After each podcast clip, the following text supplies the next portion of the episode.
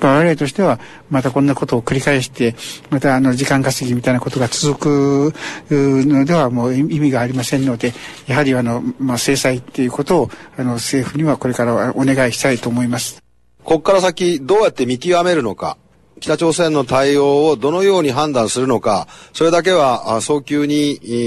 ー、決めていただきたいというふうには思っております。